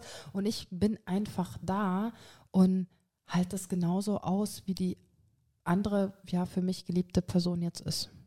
Das hast du so schön gesagt, Susanne. Ja, danke. Bitte. Bitte. Ja, ähm, das, das, das macht uns jetzt erstmal alle sprachlos. Ich fand ganz spannend noch ähm, eine andere Frage, die von der Leonie aus Offenbach kam. Sollten Familien mehr Zeit für Familien haben? Boah, das, ah, das trifft ja voll hier in mich rein gerade, ne? Das muss ich ja sagen. Spannend, ne? Ist eine Frage.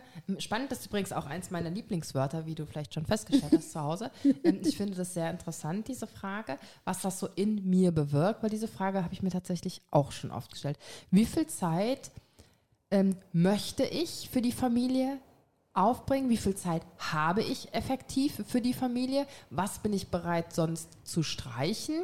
Ähm, zum Beispiel, wenn man sich so erinnert an ganz früher, wo man sonntags ganz oft zusammen gegessen hat. Na, da gab es Mittagessen bei der Oma und dann ist man hin. Bei uns war das relativ oft irgendwie so. Die Oma hatte immer ähm, was gekocht. Zumindest habe ich es so in Erinnerung, vielleicht war es gar nicht so. Wenn ich mir aber jetzt vorstelle, mittlerweile das Leben, der Alltag ist so anders geworden. Ich könnte jetzt gar nicht jeden Sonntag ein Mittagessen zu Hause kochen, weil wir da auch oft doch gar nicht da sind. Ja, wie viel Zeit bringt man? Hm, Sollten Familien mehr. Zeit für Familien haben? Ich fand es auch eine total spannende Frage, die sie da gestellt hat, über die ich nachgedacht habe, noch nicht wirklich eine Antwort. Ich würde sagen, bei mir historisch ist es anders. Also unsere Omas haben so viele hunderte von Kilometer weggelebt, dass es kein Wochenendessen mit den Großeltern, Onkels, Tanten gab. Das ist jetzt mehr so, nachdem wir ja im Drei-Generationen-Haus leben. Da gibt es dann plötzlich wieder mehr Familie, was ich auch schön und begrüßenswert finde. Ich finde, wenn es natürlich geschieht, also wenn ich das gerne möchte, dann sollte es passieren. Also wir haben jetzt zum Beispiel ein neues Baby in der Familie und ähm, mit unserem Neffen und der Nichte und dem anderen Neffen verbringen wir jetzt gefühlt immer mehr Zeit. Also es ist nicht nur gefühlt, es ist tatsächlich so. Es häuft sich und häuft sich und häuft sich. Und ich finde es wunderschön, weil ich diese Menschen total liebe und ganz angenehm finde dazu sind sie wunderbar jung. Oh Gott, ich bin alt. und es ist so toll und, und das Baby ist so süß. Und es, ich finde, das, das ist eine ganz entspannte, schöne Art, zusammen zu sein. Und da gibt es für mich gar kein Abwägen, wenn diese Termine anstehen und ich Zeit habe, dann finden die statt und dann würde das auch mal bestimmt dem einen oder anderen Event, das würde dem zu Opfer fallen, weil ich tatsächlich sehr gerne einfach mit diesen Menschen zusammen bin, unabhängig davon, ob ich mit denen verwandt bin oder nicht. Ich finde es einfach schön, die Zeit gemeinsam zu verbringen. Und ich glaube, das wäre mein Wunschkriterium bei der Beantwortung der Fragen, ob Familien mehr Zeit für Familien haben sollten.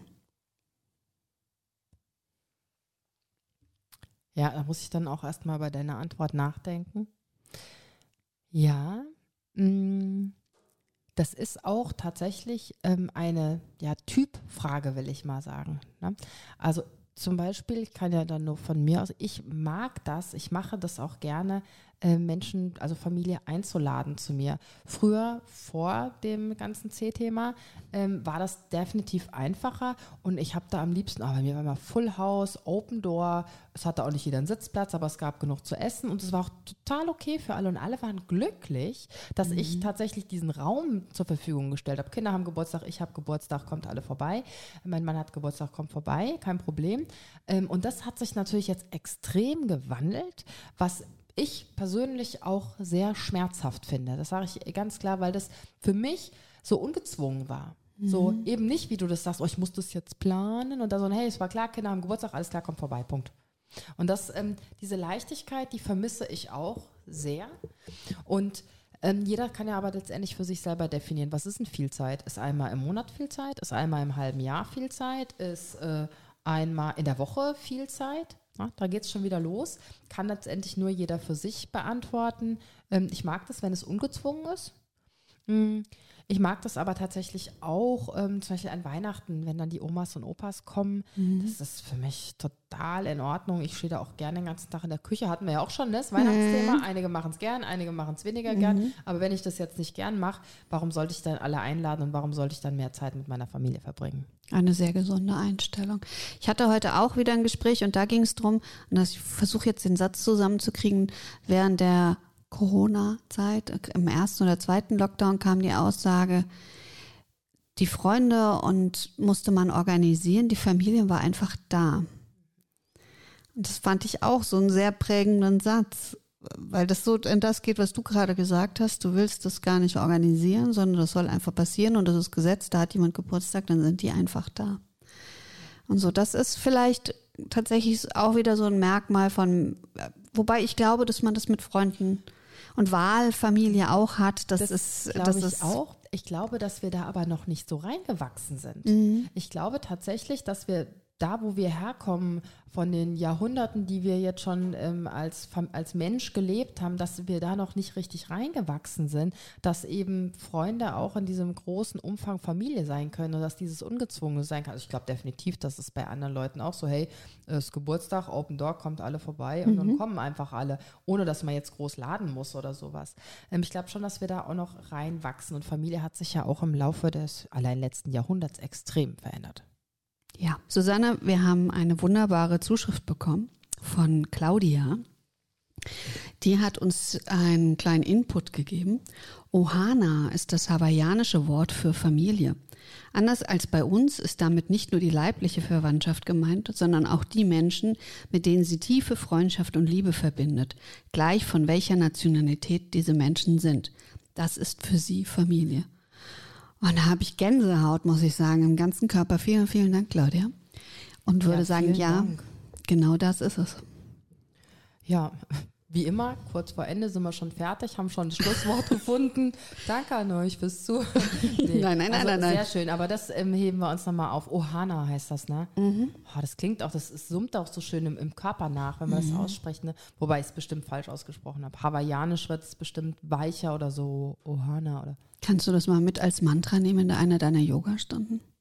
Wow, was das wohl im Körper bewirken mhm. würde. Wahnsinn. Mhm. Oh, spannend. Ich bin ja ein großer Fan von Worten, von Klang, von ähm, ja, Schwingung. Ne? Also gut, zurück zum Thema Familienbande. Ähm, mich interessiert mal das Thema, wenn wir jetzt darüber sprechen, wie hat sich denn Familie im Laufe, sagen wir mal, vielleicht das letzte Jahrhundert, oder? Mhm. Entwickelt? Also vor allen Dingen, was spannend ist, ich bin jetzt nicht, könnte jetzt gerade nicht mit wissenschaftlichen Fakten, dafür müsste ich ein paar Sachen herbeisuchen, dann könnte ich dir das untermalen. Ich glaube, das sehen so uns die ähm, Zuhörer nach. Ähm, so ein kurzer Abriss, HörerInnen. Mhm. Ja, übe ich noch.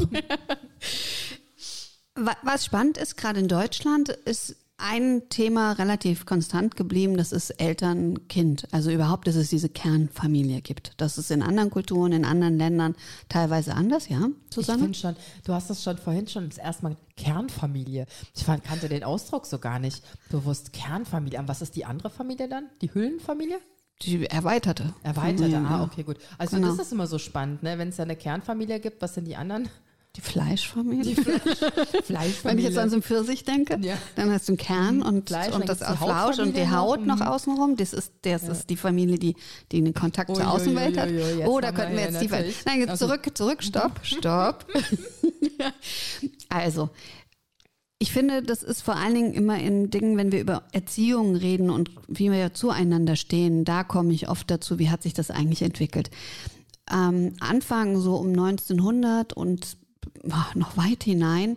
Zum Beispiel haben Eltern, äh, Kinder ihre Eltern gesiezt. Da war ganz viel Abstand. Die waren, wenn der Vater, das war ja damals in dem traditionellen einfach meistens zu, zu 99 Prozent zu dieser Zeit, der Vater, der arbeiten gegangen ist, wenn der heimkam, da wurden die Kinder nochmal geputzt und gewaschen, dem Vater vorgeführt, äh, haben ihm Gute Nacht Papa, Papa sagen dürfen, wahrscheinlich Papi, Gute Nacht Herr Vater und sind dann ab ins Bett. Also da gab es keinen keinen Raum für Spielen oder für Leichtigkeit. Kuscheln. Kuscheln. Ähm, war das Mary Poppins, das Kindermädchen?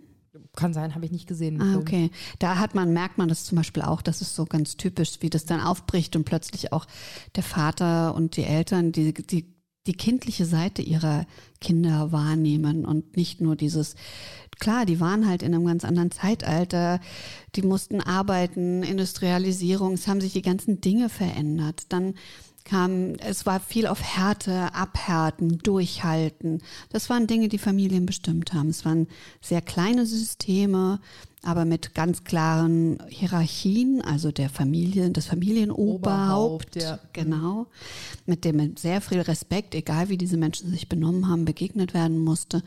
Auch die Männerrollen, Frauen waren ja sehr klar definiert. Dann gab es eine Zeit, die natürlich geprägt durch den Krieg waren. Da war es zum einen Familien sehr stark zusammenhalten, weil es das Einzige war, was dich gehalten hat. Andere haben ihre Familien komplett verloren und mussten sich neue Konstellationen, neue Familien, neue Angehörige suchen tatsächlich. Da haben Kinder auch nur am Rande eine Rolle gespielt. Die haben, waren da, also auch da erinnern wir uns bestimmt an das Wunder von Bern. Die haben gekickt, die haben draußen gespielt, in den Davorzeiten noch ähm, zwischen den Trümmern. Die haben existiert, die haben geholfen, die mussten einfach auch helfen, dass es was zu essen gab, dass es was, dass es Wohnraum gab, dass der Wohnraum irgendwie funktioniert hat. Da waren Kinder auch in noch mal einer ganz anderen Rolle und die Eltern. Da gab es wenig Berührungspunkte. Dann gab es eine sehr freie Zeit, dann gab es den Wirtschaftsaufschwung. Auch da waren Eltern, die haben gearbeitet, die Kinder haben sich entwickelt. Da wurde schon ein bisschen mehr geschaut, was für eine Bildung funktioniert, wie funktioniert die Bildung. So hat sich breiter durchgesetzt. Und dann kam eine sehr freie Zeit, in der auch die Eltern in der sexuellen und Individualitätsverwirklichung stärker waren. Auch da waren die Kinder einfach Beiwerk. Die waren da, also jetzt ganz ohne, also wirklich wertungsfrei. Das hat einfach so funktioniert. Kinder waren mit Kindern zusammen, Erwachsene mit Erwachsenen. Teilweise hat sich das vermischt, manchmal hat sich das auch im Unguten vermischt, wie wir auch aus der Historie wissen, ähm, wo es eben ging um, wo, beginnt Sexualität, wo nicht, wo ist Freiheit, wie viel Freiheit. Es gab ganz viele Kommunen.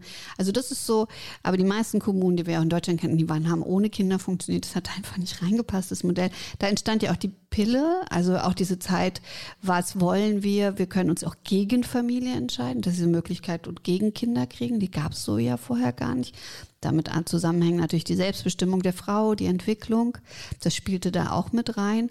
und diesen ganzen Umwälzungen und dann in den 80er Jahren eine relative, naja, in Anführungsstrichen Sorglosigkeit. Also wir hatten erstmal keine großen Kriege, globalen Bedrohungen. Ich glaube, das mit der Umwelt, der Atomkraft fing dann so langsam an, dass wir das wahrgenommen haben als Bedrohung, aber noch nicht so richtig leider. Und dann wurde plötzlich nach den Kindern geschaut und die wurden so der, das Augenmerk und der Mittelpunkt ähm, von, von unseren Konzentrationen und tatsächlich es war nicht mehr, also die Kinder wurden auf einmal Mittelpunkt der Familien und das war früher definitiv nicht so. Und das bringt ja jetzt auch, wie wir wissen, viele äh, Vor- und Nachteile, dass alles sich um die Kinder dreht. Also früher haben die Kinder sich in Anführungsstrichen angepasst, auch ohne Ganztagsschulen und ohne Ganztagsbetreuung sind wir nicht umgekommen. Wir hatten natürlich oft den Vorteil, dass wir eine Mutter zu Hause hatten. Also ich hatte eine Mutter, die den ganzen Tag zu Hause war. Das war natürlich hilfreich. Ich hatte Freundinnen, die waren Schlüsselkinder. Das war nicht so leicht. Und jetzt dreht sich ganz viel um die Kinder. Man muss sich auch ganz viel in der eigenen Wiederverwirklichung, das ist das, was auch ich erlebe, äh, rechtfertigen, warum ich nicht zu Hause bei meinem Kind jetzt sitze, unverschämterweise, sondern dienstags um kurz vor zehn mit dir zusammen, Susanne, ähm, vor diesem Mikrofon und über Familie rede, statt bei unserer Familie zu sein. Und ich glaube, auch da ist jetzt gerade wieder Wandel drin. Und all dem und all dem, was außen ist, sehen sich Familien ja immer auch aus und, ähm, ausgesetzt und auch immer in der Diskussion und in der Rechtfertigung für bestimmte Konstellationen. Und dann werden wir noch weiter. Mittlerweile brechen ja auch zum Glück diese ganz klassischen A Rollenverteilungen auf und B auch die Geschlechtsverteilungen. Eine Familie muss nicht mehr zwingend äh, Mutter, Vater, Kind sein. Da gibt es ja diesen schönen Spruch, das Leben kann nur vorwärts gelebt und rückwärts verstanden werden. Und genauso ist es vielleicht mit diesen Familienstrukturen. Wenn man in der jeweiligen Zeit gesteckt hat, hat ja jeder das nach bestem Wissen und Gewissen gemacht. Jedes Elternteil wollte das Beste und möchte auch das Beste für sein Kind und letztendlich auch für sich. Und man hat das, hm, finde ich, man kann so leicht jetzt urteilen über Dinge, die früher waren, boah, das war total schlecht und das Kind hat nicht genug Aufmerksamkeit bekommen, tralala oder was auch immer. Mhm. Aber zu dem damaligen Zeitpunkt war das, sagen wir jetzt mal, Stand der Wissenschaft oder Stand, wie man das halt so gemacht hat.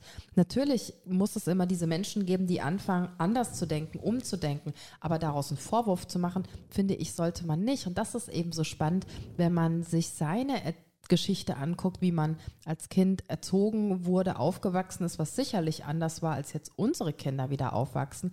Und dann steht es mir aber definitiv nicht zu, eventuell meine Eltern dafür zu verurteilen, weil die das sicherlich auch aus bestem Wissen und Gewissen damals gemacht haben. Absolut.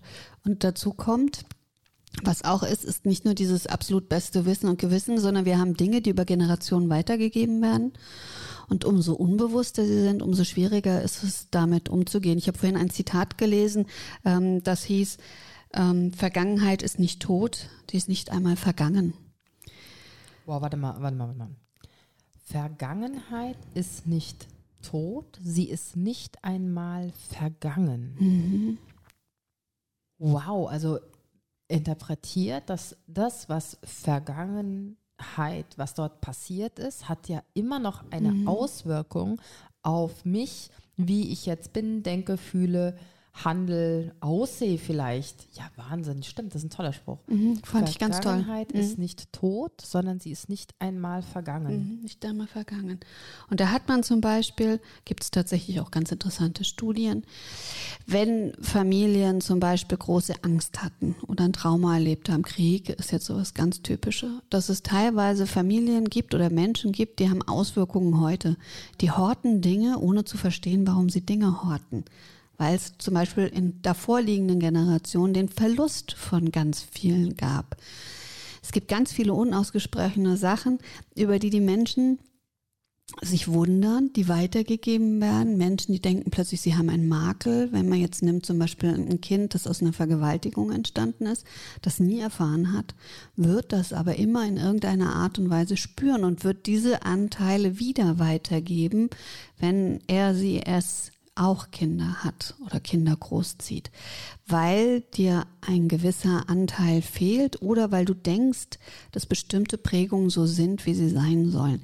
Es war oft früher zum Beispiel Adoption in den 60er, 70er Jahren wurde ja nicht drüber gesprochen und die Kinder hatten ja keine Chance, das herauszukriegen. Also ganz viele adoptierte Kinder wussten nicht, dass sie adoptiert waren. Ich hatte auch einen Schulfreund, der war immer, dass er gesagt hat, er ist anders und konnte das nie greifen und hat dann erst mit 16 tatsächlich erschütternderweise erfahren, dass er adoptiert ist. Und es war für ihn einerseits eine riesige Bestätigung für dieses Gefühl und andererseits ein großer Schock was man verstehen kann. Vor allen Dingen, weil er 16 Jahre zwar mit der Andersartigkeit gelebt hat, aber sie ihm nicht offenbart wurde, dass dieses Gefühl stimmt. Und man weiß heutzutage, dass ganz viel so passiert ist, zum Beispiel, dass man bei adoptierten Kindern nicht sagt, ach, das hat er von Onkel Ernst oder die Haare von der Oma Erna, obwohl die Haare vielleicht genauso aussehen wie von Oma Erna, weil Geht ja, ja nicht. Genau, also die Außenstehenden ja wissen, hm. das kann ja nicht sein, deswegen sagen wir es nicht. Und bei allen anderen Kindern aber um einen herum passiert das.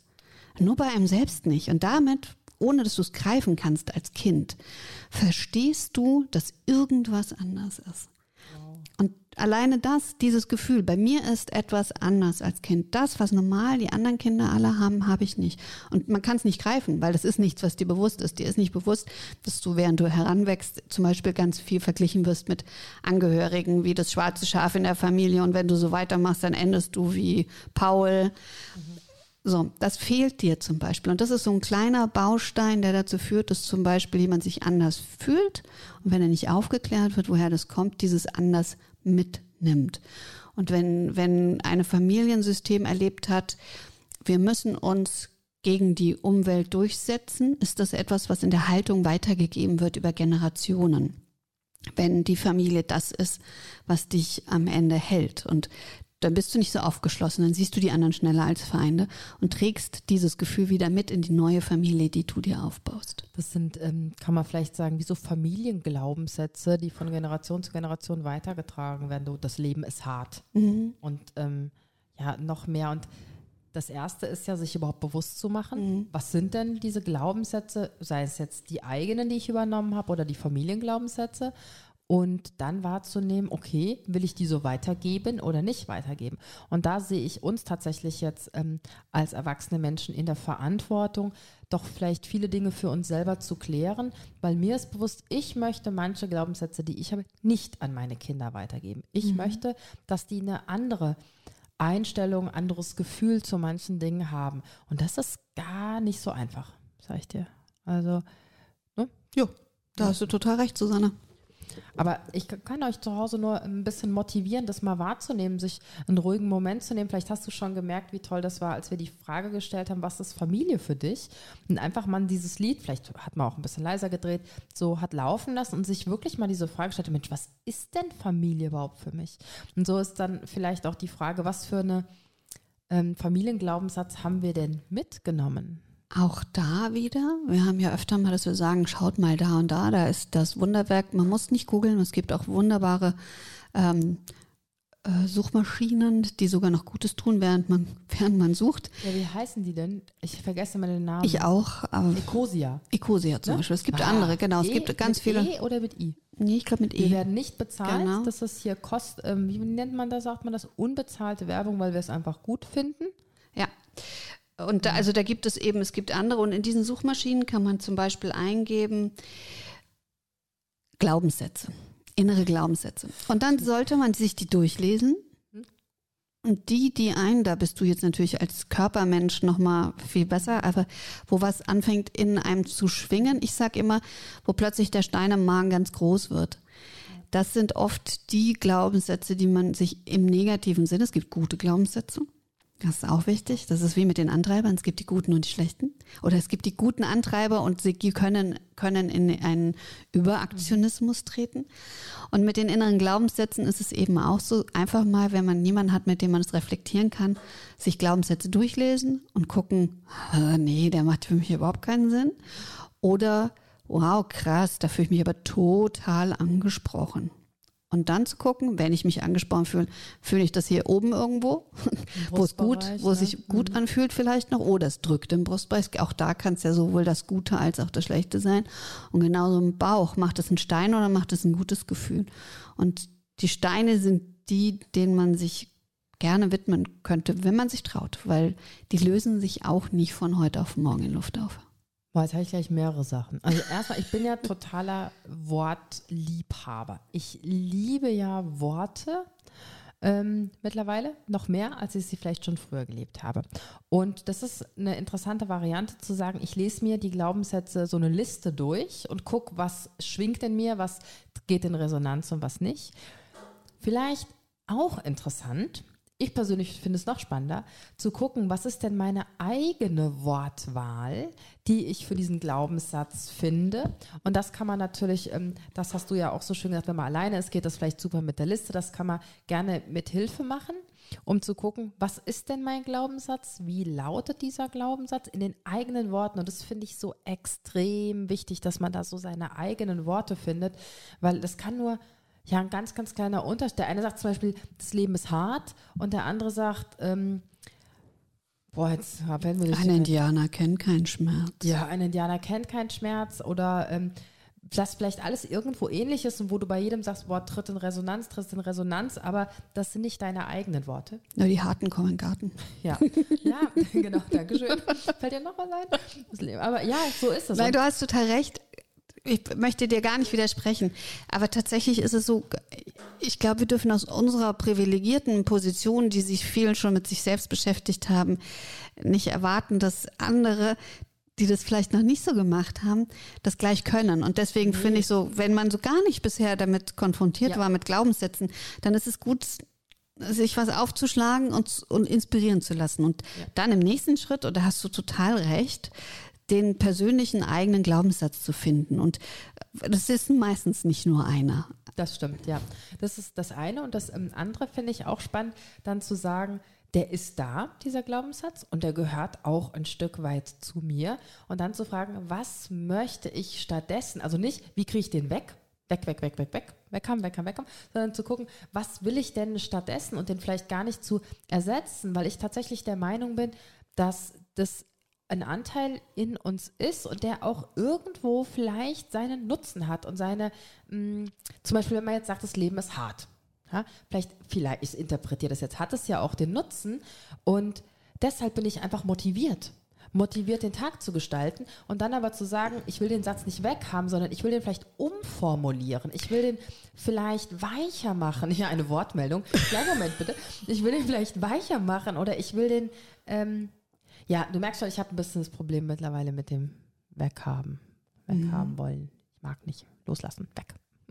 ja, bitte Wortmeldung. Okay, wir beschäftigen uns jetzt nicht mit Loslassen, Nein. sondern wir beschäftigen uns damit, was würdest du denn für dich sagen, beinhaltet der Glaubenssatz, das Leben ist hart?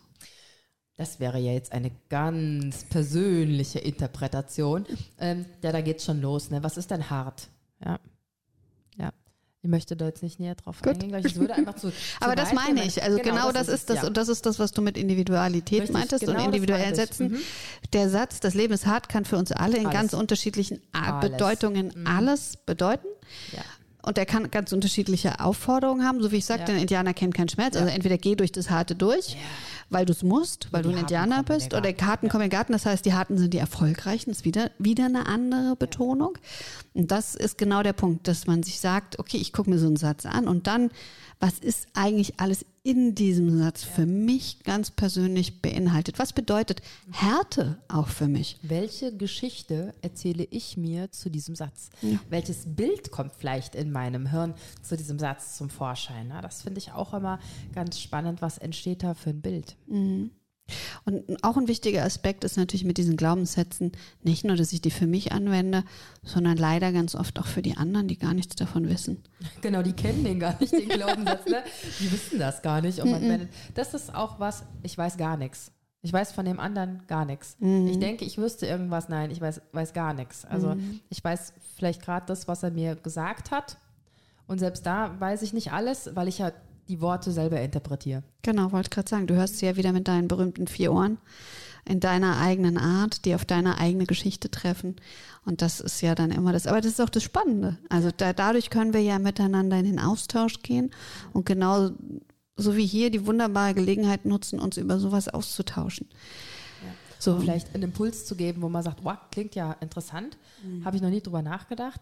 Ähm, um das, diesen Themenblock mal zusammenzufassen, wir geben bewusst oder unbewusst Denkstrukturen, Verhaltensweisen weiter von Generation zu Generation, mit der wir zusammenleben, mit der wir Kontakt haben auf der einen Seite.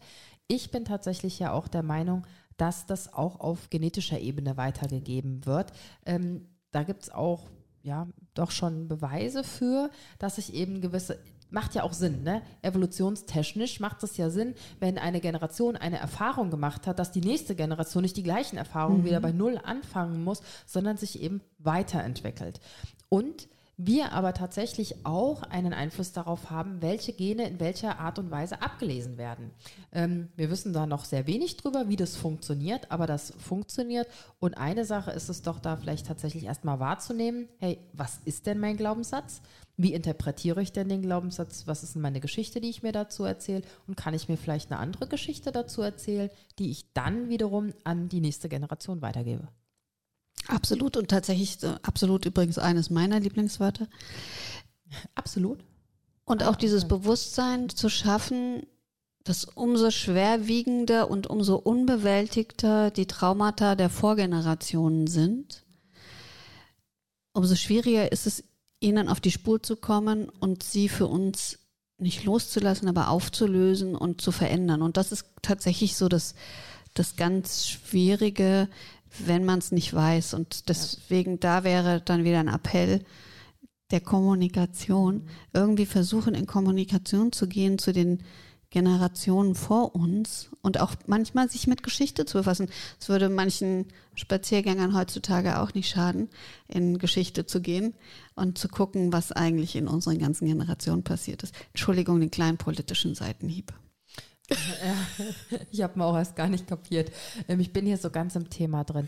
Und das ist ja aber auch was, ich weiß ja teilweise gar nicht, was in zwei Generationen vor mir passiert ist. Und wahrscheinlich weiß das die Generation über mir und über, über mir auch nicht, weil es vielleicht nicht erzählt wurde, weil nicht drüber gesprochen wurde. Ähm, und dann schaffe ich es aber trotzdem, den Glaubenssatz zu verändern. Ja, die Glaubenssätze sind, Glaubenssätze sind schwer zu verändern, aber sie sind veränderbar. Und sie sind auch veränderbar, ohne dass man die Ursache des Glaubenssatzes kennt. Das ist das Gute. Also ich muss, wenn ich nicht will, mich nicht damit auseinandersetzen. Aber so wie du es am Anfang gesagt hast, Susanne, es ist manchmal einfacher, dieses Hochholen und dieses Verstehen, dass jeder zu jeder Zeit nur das Beste will, also von dem Guten im Menschen und dem, dem guten Kern des Handelns auszugehen ist leichter, wenn ich eine Ahnung auch habe, so wie wir es in diesem ganz kurzen, groben Abriss der Entwicklung hatten, was ist auch, was zu dieser Zeit passiert, was haben vielleicht Menschen generell beschäftigt, was waren Themen, wie ist man miteinander umgegangen, wie viel Gewalt gab es, wie normal war es noch vor nicht allzu langer Zeit. Meine Mutter wurde noch mit dem Lineal auf die Finger gehauen und ich mein Vater erst recht, der ja wirklich noch in den Kriegszeiten geboren ist. Also tatsächlich uns, ne, mittlerweile unvorstellbar. unvorstellbar. Ja. Also ja, das und, ist nicht lange her. Genau, und, und dann zu sagen, wie groß war eigentlich der Schritt von dieser Generation zu der nächsten Generation, keine Gewalt vielleicht mehr anwenden zu wollen, weil sie verstanden haben, das ist nicht gut. Und das war aber ein Riesenschritt, weil sie sind damit ja, so groß geworden. Aber auch wie gigantisch, ne? Mhm. dass die, die Menschheit das dann geschafft hat, ähm, als, als Gruppe, ja, als Gemeinschaft doch überwiegend diesen Schritt gemeinsam mhm. zu gehen. Fantastisch. Mhm. Ja, eben. Und, und das zeigt ja auch, die Überwindung ist möglich. Die Überwindung ist möglich und machbar, solange wir sie wollen und wenn wir sie wollen. Und das ist so ein ganz wichtiger Glaube, finde ich. Egal in welche Familie man hineingeboren wird, hat man immer die Möglichkeit, sich zu entwickeln, individuell aufzubrechen und auch was Neues zu tun und trotzdem in der Familie zu bleiben. Also auch nur weil ich was anderes hineinentwickle in eine Familie, heißt es nicht, dass ich die Familie verlassen muss. Auch nochmal so ein bisschen der Link zu dem, womit wir angefangen haben. wenn wir in einer guten Struktur leben wenn wir uns Mühe geben, wenn es unser Wunsch ist, können wir auch innerhalb in die Familie hinein wieder Veränderung bringen, dadurch, dass wir uns selbst verändern. Ah, das ist wieder so typisch systemisch. Und das ist vielleicht auch was, was für mich Familie ausmacht. Familie ist ein Rahmen, in dem ich sein darf, wie ich sein möchte, in die mich auch aushält, so wie ich bin und die mich, ähm, ah, da gibt es ja diesen Spruch, ne? Ähm, wie ist es mit den Flügeln und den Wurzeln, wenn es Kinder sind, gibt ihnen Wurzeln, wenn es groß sind, gibt sie ihnen Flügeln. Also gibt es da so einen Beides. Spruch, oder? Gibt Kindern Wurzeln und Flügel. Also ich. gibt Kindern Wurzel und Ah, Flügel. so, da gibt es irgendeinen so. Spruch. Ähm, na gut, tut doch jetzt nichts zur Sache. Ähm, dass ich eben sage, ich darf gehen und kann aber immer wieder zurückkommen in der Familie. Eine Sache würde mich noch interessieren, bevor wir hier gleich mit dem Thema erstmal fertig sind. Und zwar, jetzt stecke ich also in dieser Familie fest. Nein, also ich habe diese Familie gewählt. Und diese Familie tritt natürlich auch auf mich zu mit gewissen Vorstellungen, Erwartungen, Wünschen und Hoffnungen letztendlich auch. Ähm, man ist ja doch in der Regel ein sensibler Mensch, nimmt es eventuell wahr oder denkt, dass die anderen das so erwarten, hoffen, wünschen und machen. Wie löse ich mich davon? Wie mache ich mich davon frei? Ähm, ständig unter diesem Erwartungsdruck zu stehen, dass jetzt erwartet wird, dass ich das und das macht das Familienfest ausrichte oder dass erwartet wird, dass ich jetzt jeden Sonntag anrufe oder was auch immer. Wie machst du dich davon frei? Also das erste, der erste wichtige Schritt, den hast du ja gerade schon vorausgesetzt, dass du es erkannt hast, dass du unter diesem Druck stehst. Das ist ganz oft ein, ein Schritt, der erstmal gegangen werden muss, erlebe ich jetzt zum Beispiel einfach. Wenn du erkannt hast, dass dir etwas ungesunden Druck macht, es gibt ja auch positiven Druck, aber es gibt dieser ungesunde Druck, und du möchtest es auflösen, dann hast du verschiedene Möglichkeiten, das natürlich anzugehen. Das eine ist, du kannst in die Kommunikation zu den anderen gehen, ob die das auch so sehen, ob die das auch, also ob sie darauf bestehen. Ja, wir wollen Weihnachten immer bei dir feiern. Ist uns egal, ob du das als Druck empfindest oder nicht. So, als Beispiel. Oder wir haben die Erwartung, dass du immer am Geburtstag bis 12 Uhr mittags anrufst. Oder im Zusammenleben in einem Drei-Generationen-Haus, der Vorraum muss gesaugt sein. Also es gibt ja so unterschiedliche Dinge, die als Erwartung an dich herangetragen werden können. Wenn dir die Kommunikation mit den anderen nichts bringt, weil sie auf ihrer Position beharren, kannst du überlegen, ob du das Spiel mitmachst oder nicht. Da ist ja auch spannend zu fragen, wer hat das Problem, wenn du den Vorraum nicht saugst? Ne? Hast du das Problem oder hat die andere Person das Problem, wenn du nicht saugst? Das ähm, ist nochmal eine ganz spannende Perspektive. Ja, und welche Werte und Interessen prallen da aufeinander und dann tatsächlich diesen Abwägungsprozess. Also was, was ist entweder ein Kompromiss, den wir finden können? Okay, der wird gesaugt, aber dann wird es halt auch mal nachmittags um vier. Oder nein, der muss um 10 Uhr gesaugt sein. Wenn er um 10 Uhr gesaugt sein muss, dann muss ihn die Person um 10 Uhr saugen, die das kann zeitlich. Zum Beispiel. Und dann davon frei zu machen, wenn dann halt auch das 178. Mal die Stirn gerunzelt wird und dann halt auch in dieser Position zu bleiben und sagen, ich habe mich dafür entschieden, das nicht mehr zu tun. Das bedeutet ja nicht, ich muss mich loslösen von Familien, sondern tatsächlich, ich kann einfach sagen, ich, ich mache diesen Teil, erfülle ich nicht mehr von euren Erwartungen, von euren Wünschen. Ihr könnt Weihnachten zu mir kommen, aber dann wird nicht das Vier-Gänge-Menü auf dem Tisch stehen. Da braucht man natürlich schon auch, ähm, finde, zumindest finde ich das viel Rückgrat, viel Selbstwertschätzung, viel Selbstbewusstsein, viel Selbstliebe, um sich da klar zu machen, was bin ich mir denn wert, das überhaupt dann auch durchzusetzen. Ne? Wobei, das ist total abgedroschen, aber letztendlich kommt man doch immer wieder darauf zurück, alles beginnt bei einem selbst. ja. Wo- Wollte ich nicht sagen. Ich habe jetzt die ganze Zeit überlegt, ähm, weil ich das tatsächlich total abgedroschen finde. Und alles beginnt bei mir selbst. Da Das letzte dieses- Mal war es für dich totale Erkenntnisgewinn und heute ist es schon abgedroschen. Ja, das geht ganz schnell bei mir. ähm, nein, weil dann dieses trotzige Kind so rauskommt. Ich mag aber nicht. Ähm, nein, das stimmt schon. Alles beginnt bei einem selbst. Auch hier wieder. Und das auszuhalten. Also tatsächlich ist das ja genau der Punkt. Die Dinge dann auszuhalten und zu sagen, ja, ihr könnt gerne, wenn ich es eh nicht verhindern kommt, kann, dann steht ihr halt hier an Weihnachten vor der Tür und je nachdem, was für halt nicht auf, entweder ich ne? mache euch nicht auf, tatsächlich, und dann mit der, mit der Resonanz leben zu müssen. Ich vermute, im nächsten Jahr würden sie nicht mehr vor der Tür stehen. Also es wäre mal eine, wissenswert, wie das so funktionieren würde. Oder es ist nicht gedeckt oder es ist nicht geschmückt oder, oder, oder. Das Essen schmeckt nicht oder es gibt gar kein Essen. Oder zu sagen, ihr könnt euch was mitbringen, die nehmen es nicht für voll und stehen Weihnachten da und haben wirklich nichts dabei und du hast wirklich nichts gemacht. Also das ist dann am Ende auch immer den Hintern in der Hose haben und es dann Ja, durchziehen. Da sollte man sich vielleicht wirklich auch im Vorhinein überlegen, ne, wie wichtig ist mir das? Ja. Das ist es. Also wie wichtig ist mir das, dass ich das jetzt durchsetze, dass ich diese Erwartungen der anderen nicht erfülle, weil Mhm. es nicht mehr mir entspricht. Ab, ganz klarer Abwägungsprozess, tatsächlich. Also was auch, auch tatsächlich so ein bisschen Risikomanagement zu betreiben, was kann passieren tatsächlich. Sich auch bewusst zu machen, wen verletze ich, welche Werte verletze ich da eigentlich, was steht vielleicht bei den anderen dahinter mit, mit ihrem Anspruch. Vielleicht ist es ein Korsett, das manche Menschen brauchen, zum Beispiel Ordnung, Struktur und das sie bewahrt vor anderen Momenten und das im Schirm zu haben und dann zu sagen, das ist mir egal, mir ist das so schrecklich, dass ich es abbrechen möchte. Ich hätte jetzt so viele Fragen, weil du gerade nochmal so ein Fass aufgemacht hast, muss ich wirklich sagen. Also weil wir gerade nochmal so ein Fass aufgemacht haben mit dieser Tatsache.